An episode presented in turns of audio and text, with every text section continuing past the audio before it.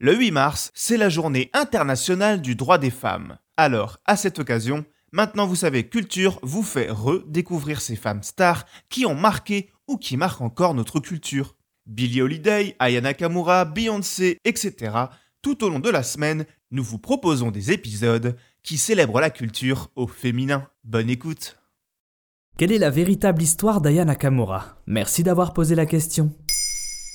En première page de son numéro d'avril 2021, Vanity Fair affiche Aya Nakamura, la première chanteuse française noire à succès. Une couverture symbolique. Comment cet artiste a fait de sa culture une force et comment s'est-elle retrouvée propulsée dans le top des ventes mondiales? Explication. Mais déjà, c'est qui cette Aya? Aya Danyoko, de son vrai nom, est une jeune femme de 25 ans née à Bamako au Mali. Elle arrivera en France aux côtés de sa nombreuse fratrie quelques années plus tard à Aulnay-sous-Bois plus précisément. Bon ça, c'était pour la partie Wikipédia. Mais à part ça, Aya, devenue Nakamura, en clin d'œil au personnage de la série Heroes, Hiro Nakamura, s'imagine chanteuse la majorité passée et publie des premiers titres zouk qui intriguent quelques oreilles et laissent entrevoir les prémices de son style. Mais c'est sur un titre R&B en featuring avec le rappeur Fababy que la belle va pour la première fois chatouiller la lumière. Le public visé accueille chaleureusement le titre, mais des problèmes de label et la naissance d'un enfant empêchent l'artiste en herbe d'enchaîner directement avec la sortie de son premier album. Deux ans plus tard sort son premier projet Journal intime avec un certain single qui va démarrer comme une lame de fond pour finir par matrixer toute la France.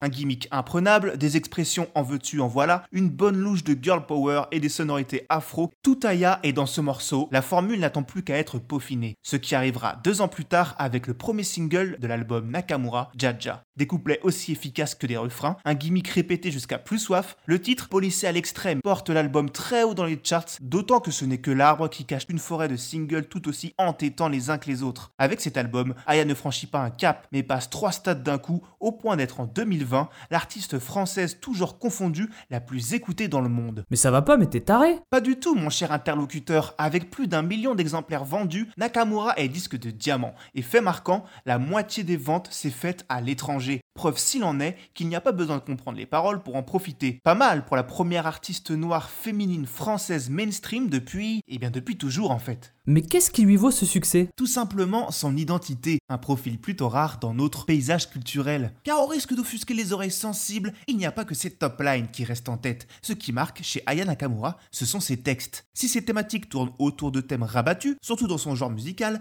elle les aborde d'un angle différent. Fini l'amoureuse transi qui chouine en attendant un texto de son Roméo. Aya n'a pas ton temps et les prétendants auront fort à faire pour la détourner de ses affaires. Elle renouvelle également la forme, adieu le lyrisme à l'eau de rose, bonjour la génération DM où différents argots et formules bien de chez nous s'entrechoquent à chaque ligne, comme dans une conversation entre jeunes finalement. La musique urbaine ne l'a pas attendu pour bousculer le dictionnaire, certes, mais pour le grand public, cela paraît rafraîchissant. Ajoutez son timbre vocal et ses intonations reconnaissables, et vous avez un hit made in Nakamura. Un député LREM en manque de voix a même déclaré Quand je vois des jeunes comme euh, euh, Aya, euh, comment s'appelle-t-elle? Nakamura, qui aujourd'hui, par sa chanson, est en train de réinventer un certain nombre d'expressions françaises, c'est-à-dire qu'elle est en train de porter au niveau international de nouvelles expressions et d'évolution de la langue. Pendant ce temps, quelques tristes cires se plaignent de ne pas comprendre les paroles. Mais heureusement, malgré les attaques plus ou moins détournées, l'artiste n'en montre rien et passe entre les gouttes d'un air détaché. Parle sur elle, il y a R.